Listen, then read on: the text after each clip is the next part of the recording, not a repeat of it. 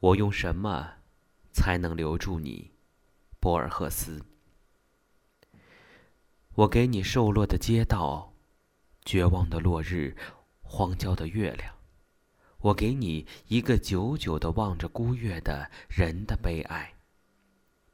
我给你我已死去的祖辈，后人们用大理石祭奠的先魂。我父亲的父亲，阵亡于布宜诺斯艾利斯的边境，两颗子弹射穿了他的胸膛，死的时候蓄着胡子，尸体被士兵们用牛皮裹起。我母亲的祖父，那年才二十四岁，在秘鲁率领三百人冲锋，如今都成了消失的马背上的亡魂。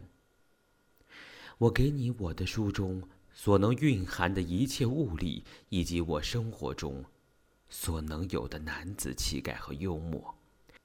我给你一个从未有过信仰的人的忠诚。我给你我设法保全的我自己的核心，不淫字造句，不和梦交易，不被时间、欢乐和逆境触动的核心。我给你，早在你出生前多年的一个傍晚看到的一朵黄玫瑰的记忆。我给你关于你生命的诠释，关于你自己的理论，你的真实而惊人的存在。我给你我的寂寞，我的黑暗，我心的饥渴。我试图用困惑、危险、失败。来打动你。听见有趣的读书人，这里是无声，我是主持人红叶。刚刚您听到的是博尔赫斯的《我用什么才能留住你》。这首诗是今天其中一位嘉宾推荐给我的。此刻是二零二一年四月二十三号凌晨，在世界读书日的这一天向你问好。在四月。不聊聊书怎么可以呢？最近在朋友的推荐下，我正在读刘擎的《西方现代思想讲义》，这是一本我不会主动去阅读的书，不过看的还挺开心的。在书造社的这一年，我渐渐养成了我的阅读习惯，习惯性的每天翻几页书，读书也成了我在书造社的必修课之一。当然，还有这档节目的采访。读书好像从来都不是一件轻松的事儿，很容易就因为杂事而影响看书。一天，莎莎和我说，我们应该每天要有意识的在书造社里无干扰阅读一小时，因为守着一个装满好书的地方，应该要好好珍惜。四月，因为拥有四二三世界读书日而成为了每年书味最重的月份，也因有着世界读书日，本期无声。请到了两位九零后的书籍选品师，从专业角度和大家聊聊书店选书这件事儿。于丽，一位钟情外国文学的图书选品师，原则是选品其实不是选什么，而是不选什么。另外一位陈阳，不务正业的图书选品师，喜欢看一些奇奇怪怪的书。听见有趣的读书人，来听本期无声。你在这个选品这个行业做了多久时间？哎呀，就做选品，做选品做多久？我们都是我们属于什么都做。嗯，不是你本身做选品做多少年？多长时间？就是有了这个岗位给你。没有，我不是选品岗位。你是什么岗位？我是管理岗位，但我一直在做选品。是我觉得你的状态我特别特别喜欢，就是那种。很稳定。没有没有，他们都说我比较固执，对，金牛座，比较保守。嗯，你原来在哪儿？之前在方所呀。嗯，在方所做是做什么管理？做方所也，他们方所都是招图书专员，就是就是卖场，就是跟我们导购差不多。嗯嗯。你管的是哪个？外国？外国文学跟外版。嗯嗯，哎，反正。一直都在图书从事图书行业，我觉得还是挺好的。嗯嗯，目前来说，但我不知道以后会不会发生什么。现在外国文学是你在选吗？还是还有其他人？没有，现在一楼的书我都参与选品。嗯，是参与选品。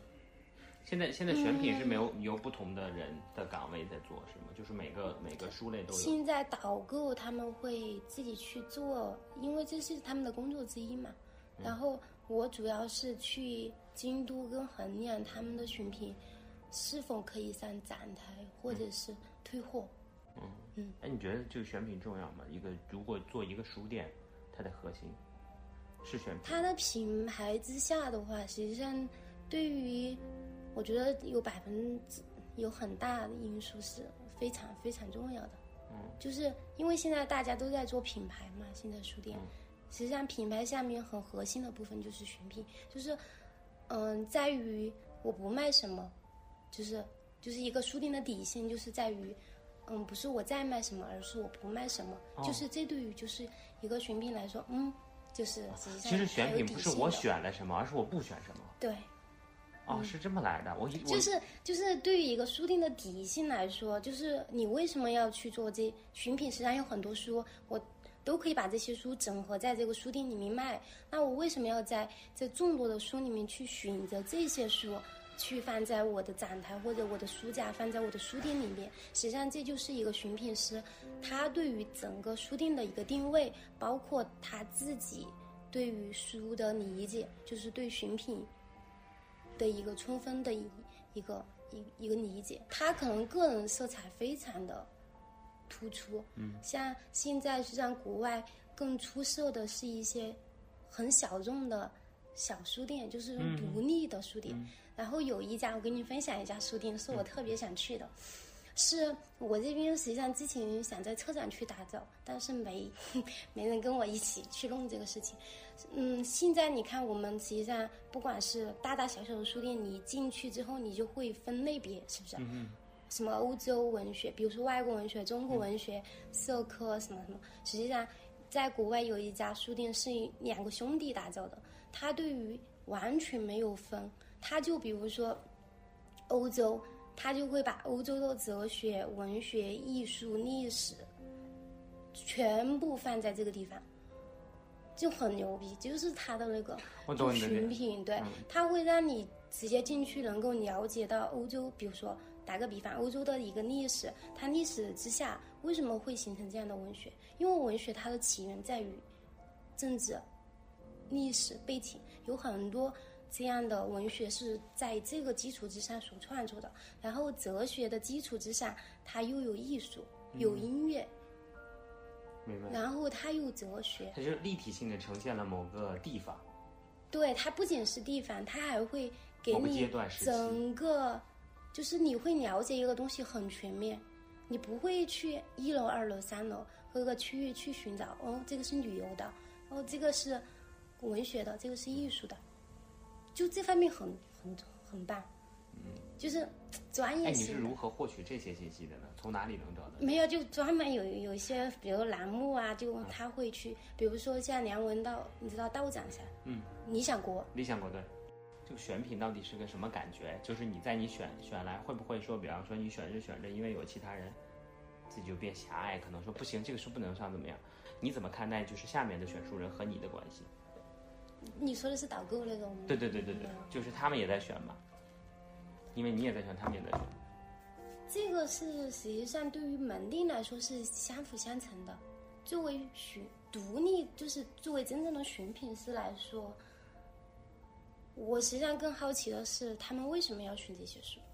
我想起我们我们文轩 books 当年选那个石黑一雄获诺奖那年，我记得很清楚。当天晚上我就在九方店里，然后他们说太棒了，我们居然有他的书。啊，有记得吗？就很清楚，有很多人是。当当时很多人都没有听过他，很多人没有听过他。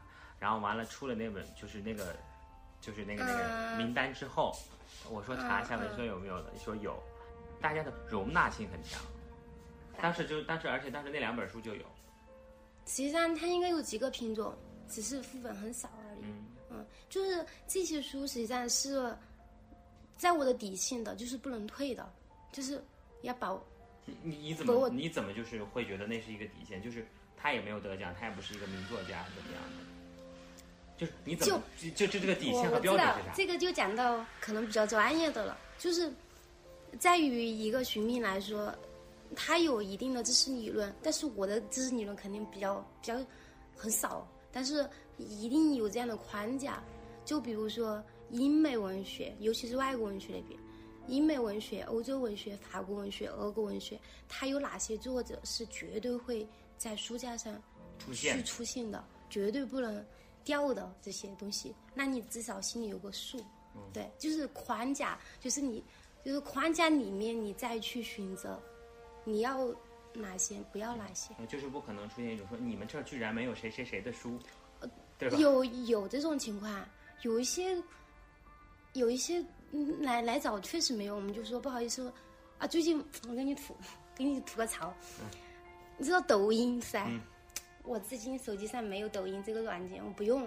对，有一个顾客拿着抖音过来找《山海经》，然后我说你要哪个版本的？他说我就要这个版本的。然后抖音上推荐的白金版二十九块八的，我说，然后我当时就跟他说，我说不好意思，我们不卖这个版本。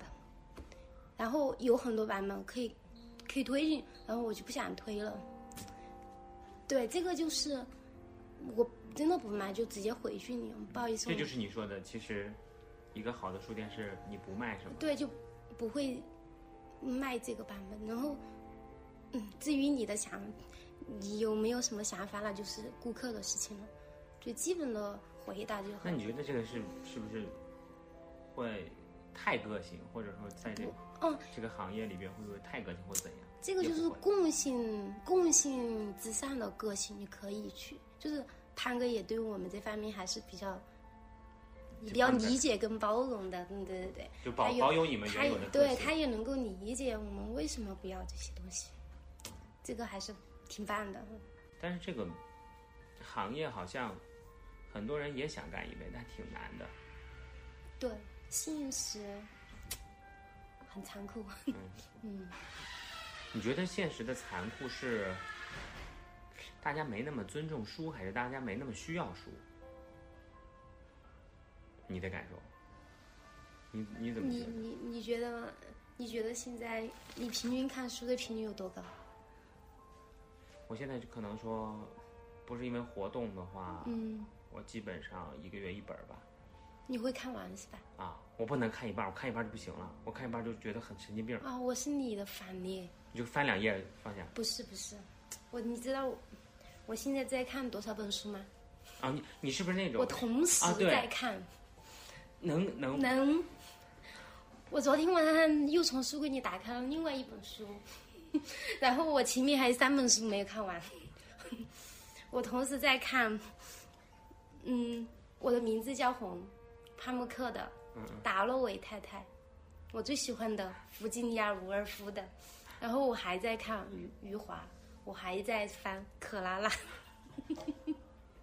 还有一本《巴黎评论》放在枕头没有掉过，还有《西方正典》。对，我会同时看很多本书，但是我希望就是可能抛远了和跟你那个话题，我觉得就因为我最喜欢的作者是伍尔夫，因为伍尔夫他是意识流小说家，意识流小说家他可以把一天的生活可以写二十页一本书，他也可以把一个世纪的时间合成两页，他他的意识流就很很牛逼，很牛，真的。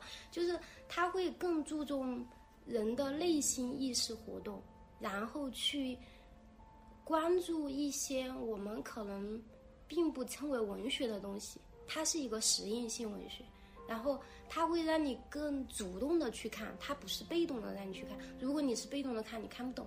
所以说，很多人觉得哇，什么普鲁斯特、什么福克纳、什么乔伊斯这种这种意识流小说家不会去动它，因为他就是要求很高。就是像普普鲁斯特，他很多东西是一大堆很无聊的，真的你会觉得无聊。他写一个月亮，写一个风声，他就写了一页，然后，但是你去挖掘到他精髓的时候，实际上你是主动去看他的时候，你才能够去找到这个他的为什么会被那么多人去去读它，然后去仰慕它。实际上就是可能伍尔夫教会了我怎么去主动阅读，然后我不会因为这本书我没看完，我心里就会割割的，就是割下割不下这种感觉，割的慌。嗯，然后我会，我现在就是同时看很多本书，我可能会在不同的时间，我会去找不一样的书看。然后我我最近看完吗？我会看完，然后我现在在给自己做一个目标，我说今年我一定要把那几本书看完，是要看完就你一年现在平均读多少本书？我没有算过，因为有些书我会重新再读，然后还有一本书就成了我心里的痛，然后一直没看完，看了三年了，我 我一定要把它看完。莱蒙莱蒙托夫的《当代英雄为什》么很会？深色，为什么会？因为莱蒙托夫死的太年轻了，你知道吗？他那个人生经历是我这一辈子都没办法想象的。他最后怎么为什么要会会去世？是因为他永远在做那个时代的英雄。他因为去跟别人抢一个女朋友，然后对方说我们就来单就是就是单价，就是我们一一对一的单挑，然后对方的实力明明在很强，人家也有各种的这种武器，然后他也觉得没什么，我既然答应了你，我就要和你单挑，最后他就因为单挑的时候去世了，二十多岁。他但是是为了爱情。他不，实际上他不仅仅是为了爱情，就是为了当英雄，因为他永远的这个骨子里面，他从小到大所有的事情都是常人能够理解的，就是当代英雄。所以我一直没有看完，是我。我每每想到，我就会想到这本书，不知道为什么，我尽量把它看完。嗯对，你每年如果定这种读书目标没有达到，你你会怎么样？没有，我觉得我现在没有跟自己定目标，因为我觉得你会跟自己较劲儿吗？哪方面你说就是在这个这些选书啊、看书啊这种跟书相关的，因为书是你很热爱的东西嘛。嗯，嗯会啊，怎么不会？会，哦，就是不会之前那么会了。像之前就是，你知道那个《余华》的第七天，啊我在西南书城买了，你知道什么时候读完了吗？买回去，看到第二天早上凌晨，然后天亮了就看完了。就之前的看书速度很快，就现在你，觉得这种阅读习惯的形成，嗯，是不是需要一个阅读兴趣的培养？肯肯定肯定要的，嗯嗯，就是就那你觉得这个养成的时间有多长？或者说怎么样才能养成这样一个东西？其实我觉得，就举个例子，不是他不爱看，就好像我，哇，我觉得我最近哇，我想看这个书，好放那儿了，哎，我又想看那个书，好放那儿，好落一落了，发现说这些书都没看完，结果都是我很想看的，就是你真的很想看，你也很好奇，你知道吗？就是你也很好奇怎么样才能养成一个我知道这个状态。我知道你的这种感觉，因为我前几年也有这样的感觉。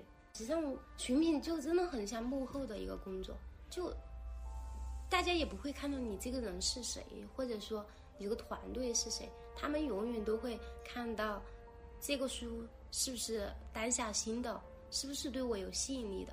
然后对于小众的顾客来说，嗯，这个你们你们的寻品的整个团队大概是什么样一个一个轮廓跟面貌，他们就比较懂的这种专业的，他们就才知道。实际上，对于大部分的顾客来说，你书店用的什么灯光，用的什么暖光、冷光，还是用的什么摆的什么造型，你选的什么书，他们都没有感觉的。嗯那你是怎么样就让这些人对你的选的东西提起兴趣啊？或者就是你你有方法论吗？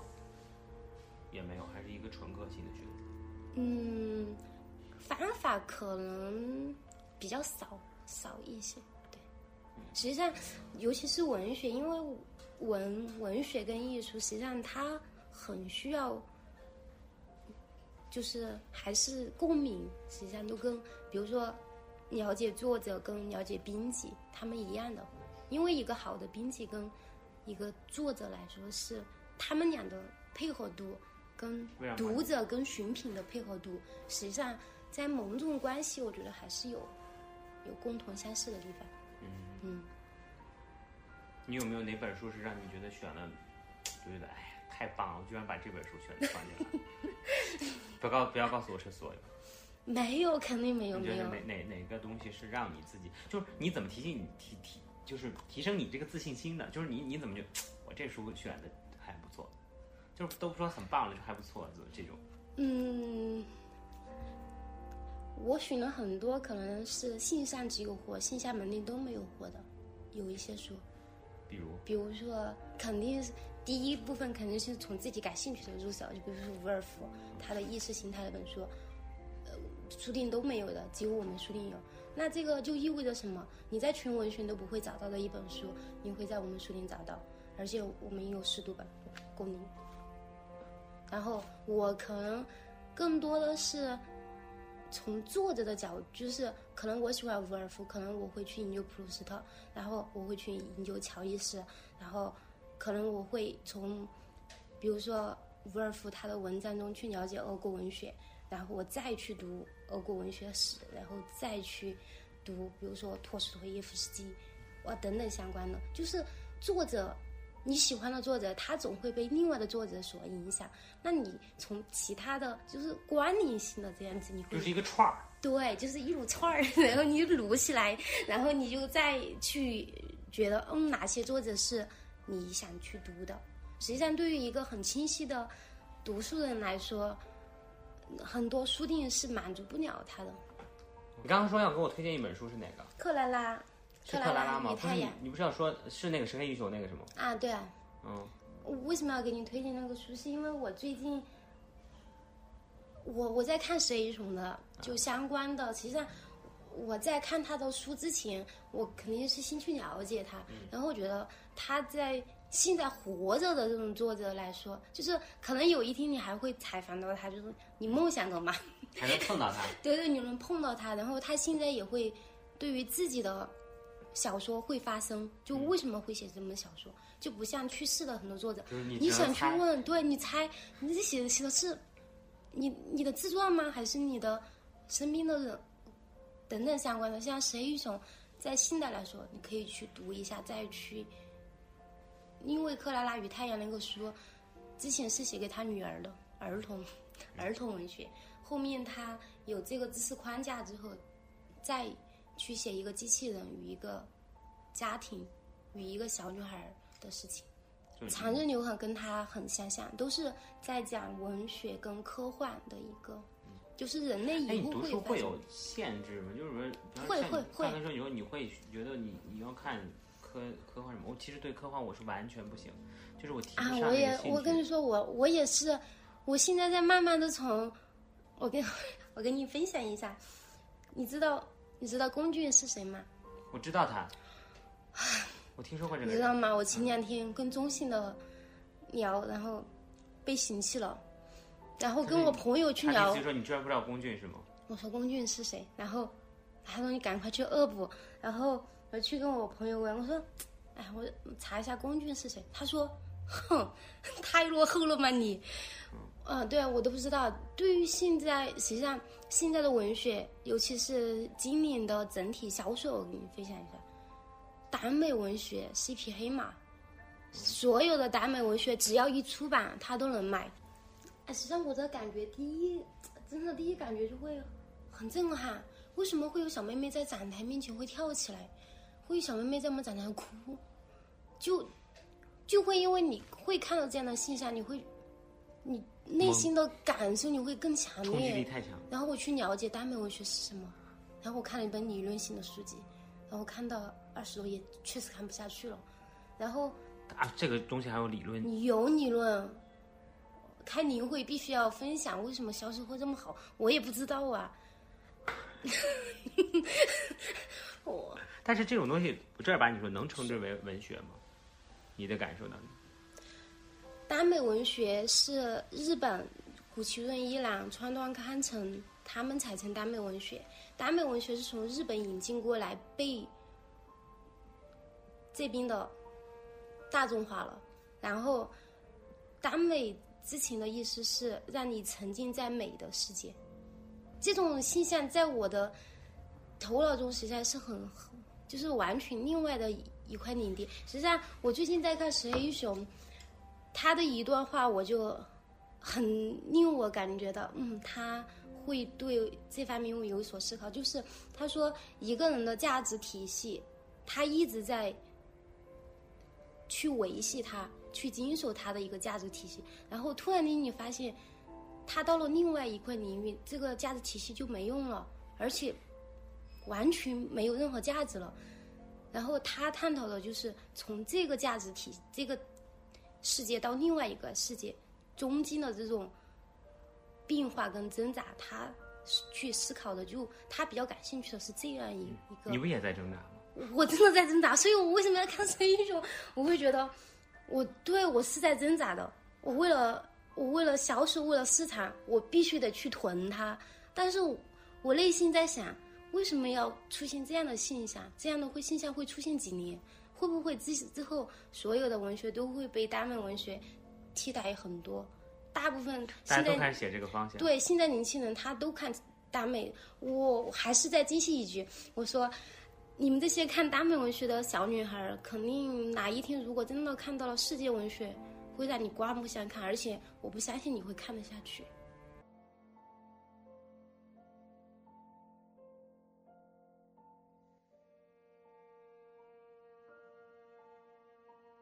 哎，你你毕业就开始干跟书相关的？对，一毕业干呃书相关的。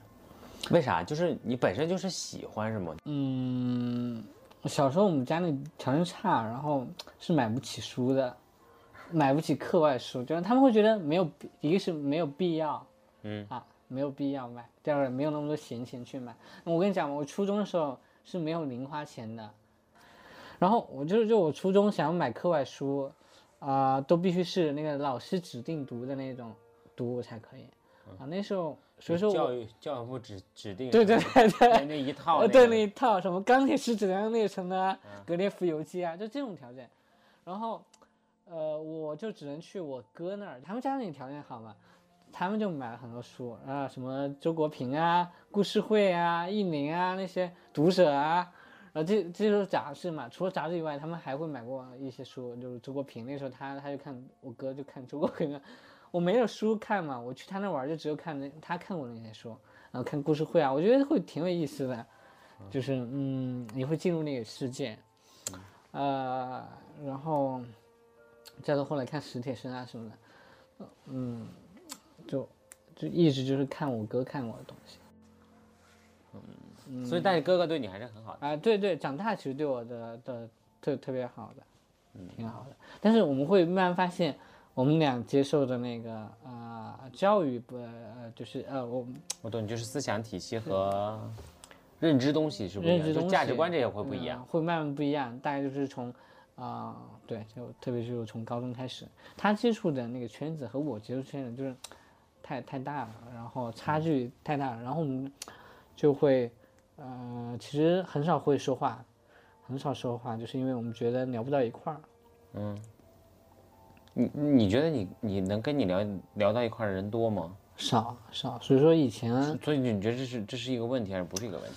呃，这个以前我觉得这这个这个是一个问题，后来现在我觉得这不是一个问题，这是一种常态，就是人和人之间本来就是很难。你这已经是第二次离职了，对，第二次离职，嗯而且是同一家公司。同一家是，然后上一次选择回去是确实一方面是自己呃没有找到合适的，我我必须得经济的压力呃呃逼迫着我必须得屈服。如果他如果他不收你呢？啊，如果不收我，啊，我不是我不我不知道，那也那你行吧，那你同意你会你是被社会化了，可能有吧，现实化了。有有，但是我一直很好奇，就是因为你们这个岗位其实是我来、呃做这个叫什么做活动五六年之后我才听说的嘛，因为我以前不了解这个行业都不知道。其实我后面会发现选书这个东西很重要，就选品啊，怎么等等这个，就是你觉得你作为一个就选品这个事情上面，你后面比方说你已经变得社会化等等，就会影响你自己对你自己所谓的那个小信仰一样的那种坚守吗？嗯，我觉得没有影响的，我觉得我标杆还是在那儿的，只是说，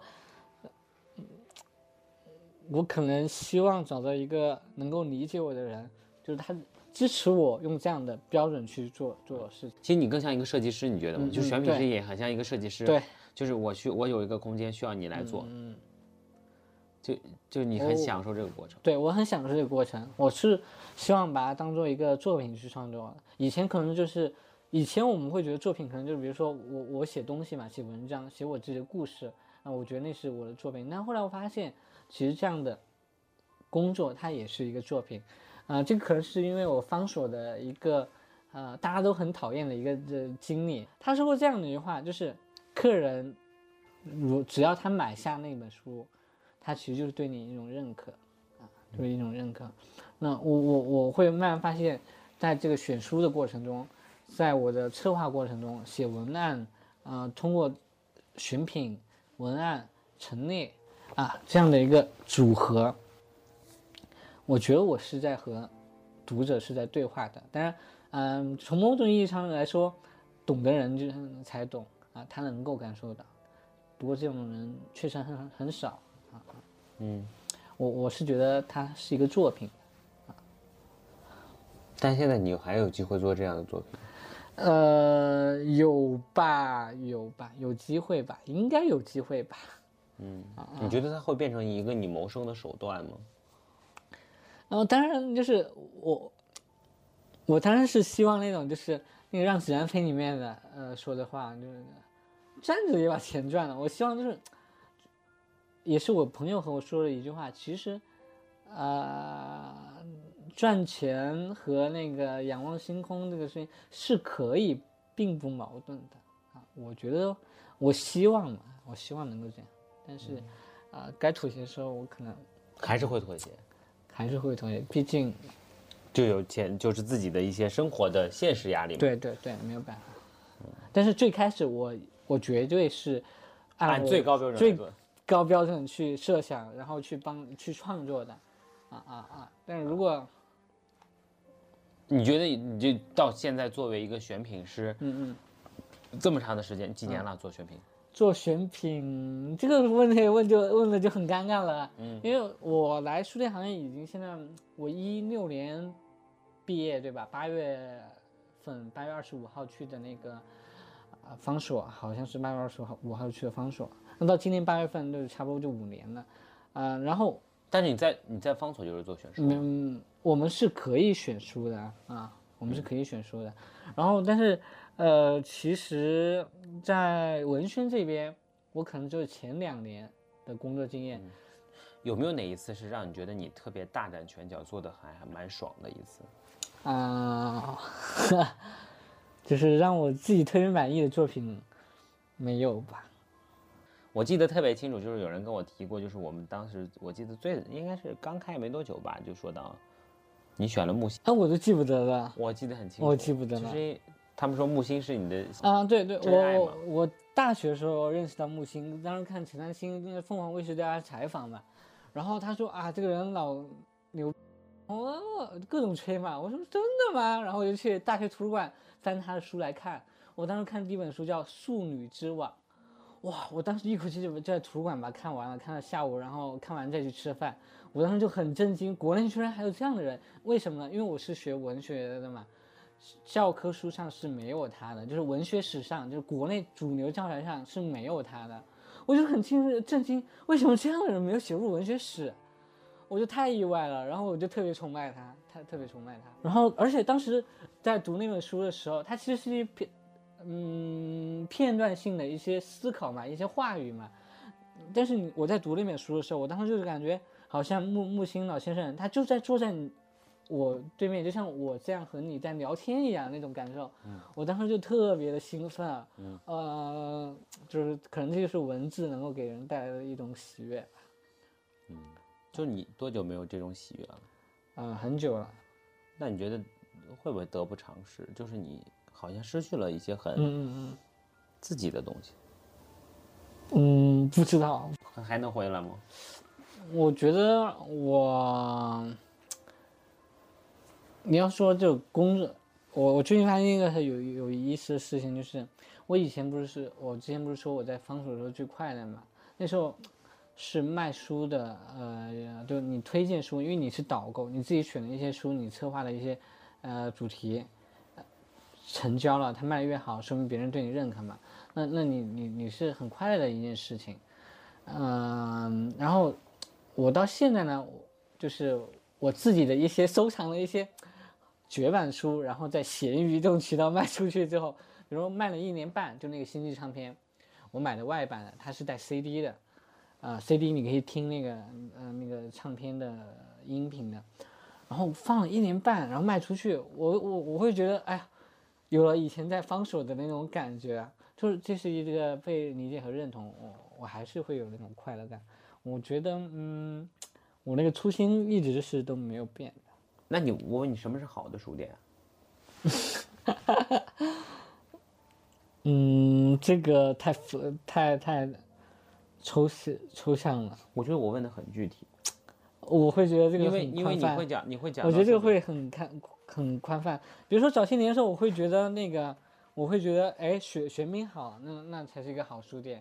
但我到现在吧，我那你说一个好书店的标准，就是有几个你觉得它必须做到，就它才叫可以称之为一个好的书店。好书店的标啊、我现在是没有书店鄙视链的那种想法。呃，是三个大板块吧。第一个可能就是它作为零售业的一个基本功，呃，经销纯粹人货场，啊，这是一个基本功，它是最基础的金字塔最底端一个东西。然后呃，在第二层就可能就是它的内容输出、内容提案，它的是它的提案能力，它的那个编辑和策划能力。这个编辑和策划不是说，呃，会是一定就是活动，就是你的主题策划也是一种，呃，微小的一个创意和表达嘛。啊，就是内容提案第二层。那第三层，我觉得一个好书店面向未来的书店啊，它应该是有技术上的一个应用的。这技术，呃呃，比如说算法啊啊这样的东西，它来改进啊它的一个效率的问题。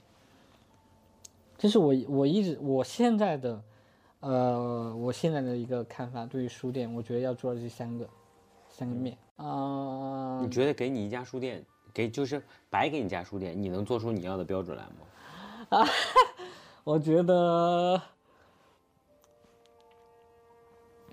在我的经验认知里，我觉得应该好的标准，我都会按照它去做。就你觉得你能做得出来吗？就是嗯你你你，因为我们都说我们纸上谈兵，大家都说的容易，就是啊你仔细去想，你觉得就是这些认知，你像那些各个老总、经营经理，他们不知道吗？他有的他是知道的。没有没有，就是实际上是这样的。最近呃，我和另外一个朋友讨论，就是有的老总他们会觉得陈列可能没有那么重要，嗯，甚至可能有的老总你是那是不是你太理想化了？就会不会就是说我们反过来想这件事情？因为我受到的呃最早的带教吧，是来自于呃台湾的那个团队的那那套嘛。台湾成名他们是讲究这种基本功的啊，就是比如说你陈列的技巧啊，安全安全性，它的内容的关联性啊，层次感这些对吧？它是有一些原则在里面。我我我是信这套原则是说说服了我的啊，对吧？然后嗯，所以说我接受这这种嗯、观点。所以还是回到那个问题，给你一家你可以吗？啊，不好说，可能还是会始终有问题。嗯，图我觉得图书板块应该没问题，但是涉及到其他的，比如说我最近一直想学的动线啊，我觉得我肯定做不好，还有灯光打光啊这种，我可能也做不好。然后也有做不好的地方吧，肯定会有做不好的地方的。你是一个，给你一个就是这种，比方说怎么形容，就是如果真给你一个机会，就是你可以搞出一个这样的东西来的人，就是我会发现你其实是有野心的。是是，我一直想，其实我们之前还想过创业的，我们是想，我其实一直希望是做到，呃，我希望我，我有机会能够带领这个行业变革，然后，呃，成为像网飞、Netflix 那样，啊、就是一个传统行业的搅局者，就是像他们是一罐舒适的沙丁鱼，我希望我们我有一天会成为一个鲨鱼，啊，我其实一直是有这样的野心的。但是但如果给你一个机会，你会去试试吗？会会会会，就就是嗯，会会不计成本吗？不计成本，因为成本都不是我出的嘛，我所付出的只是时间成本，不停的去学习，不停的去实践，啊，去验证我的想法啊，成本是投资人付出的，嗯我希望能够实现，啊，因为其实，呃，我们现你在觉得这个连锁品牌它的那个能力是很严重参差不齐的，啊，很严重。你觉得是国内的多一些，国外多一些影响你？还是说你你是喜欢看理论的，就是那种教科书式的那种书？都没有，我最讨厌教科书。我大学就不好好学的原因就是最最反感教科书。嗯 嗯，也没有特意讲究。呃相比较哈，国外要多一点。相比较影响你啊啊啊，对，比较喜欢黑塞啊？啊，黑塞。就最早看他就是那个《纳尔齐斯与戈尔德蒙》啊，但是这本书就有的人就说有点 gay gay 的，就是它里面是两个美男子的形象，但是我早期看的时候从来没有这样觉得，因为它里面，呃，让我感触很深的地方就是，其实我内心也有这样的一个期望，就是它里面两个美男子都很有才，就是，嗯，该怎么说呢？就是你一直都希望自己能够像里面的那个主人公一样，有一位这样的一个前辈，能够在，啊、指引你，有个人指引你。这个前面可以是老师，也可以是你，你可能比你大几年的，啊、这样的人，啊，就以就大概嗯这这个作品对你影响深吗？啊，有段时间影响挺深的吧。所以说，因为我觉得我挺，特别是早些年的时候，我刚从大学毕业啊，嗯，那几年我觉得我挺孤独的，啊，但是后来到方所之后，嗯，还认识了很多有趣的人。然后最近在看，呃，左拉，法国左拉，小酒店，看了五十页，是小说是吗？小说，我最早我想看的原因，我以为它是个短片，我以为我几下就能看完，就发现原来我看了五十页之后，我发现还咋还，我以为它是很多个短片合集，就发现整本儿都是，然后后来又忙 B 段项目，不停地做提案，就就就搁置在那一边了。然后还有就看过库，前段时间又看库切的那个嗯南非南非的库切的青春，啊，我觉得哎也挺有感触的，主人公呃的状态和我以前的嗯那种状态挺像的，我有那种共鸣，就感觉哎人家写到我以前的那个状态了，但是也是看直接就嗯搁置的，我经常有很多书都是这样的，看看了一哎你知道我昨天为什么买那那套卡夫卡吗？啊、为什么？因为都短。就我我看外国文学看不了长的，就是一、呃一看看懂我会疯。卡夫卡，我以前我卡夫卡我也没怎么看，对他很出名的我也都没看，反而我看的就是以前猎奇看过他的那个日记，就书信，啊、像给米莲娜的信，那感触也挺深的。哇，我我会发现，哎，看了之后你会发现，原来这么牛逼、这么伟大的人，他在面对自己喜爱的人爱人面前都是那么的卑微，我的天呐！瞬间就觉得释怀了自己所有对的爱情，对对对对对对对对对，我说嗯。所以书在救赎你是吧？对，就有点有点这种感觉，就是人家这么牛逼，都都妹子都不要，呃，妹子都不要他，都凉凉了，那我这种算什么了，对吧？然后还有就是你看那个博尔赫斯，啊、用什么留住你？啊，我该用什么？有一个诗歌啊啊，我该用什么留住你？还是呃，我用什么留住你？我记不得，这个需要查证一下，大概就是就是这个意思。他也是啊，那个诗歌表达了就是他留就写的特漂亮，然后而且知乎上有个版本的翻译，我觉得比那个比那个译文好像我感觉比译文上那个更让我喜欢一点。嗯，那那我看之后啊，人家博尔赫斯这种级别的呃高峰了。呃，那他喜欢那个人，嗯他都留不住，那我又算什么了，对吧？就就这样就这样释怀了，就这样释怀了。哎，你刚刚提到松尾芭蕉，哎，哎，松尾芭你蕉，是你是为什么会，就是你，我感觉你对每一个领域的，就是不能说每个领每个板块的作家 都有一个这个点，就是我看了很，呃，就是对就可能就是一些莫名其妙的一些点，它触发了我的某种。他是为什么？？他呃，松尾芭蕉是因为我看了一个动漫、动画、电影，呃嗯、叫《我的邻居山田君》，我安利你看一下。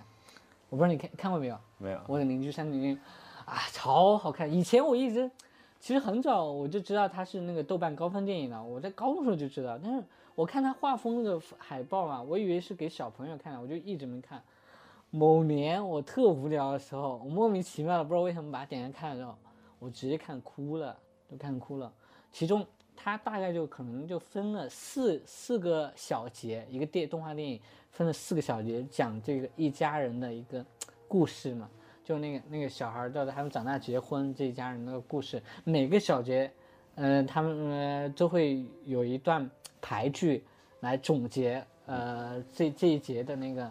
呃，状态，他们家庭啊，他们的一些状态，那个牌剧之漂亮，就是因为那个牌剧，我就喜欢上了，呃，松尾芭蕉。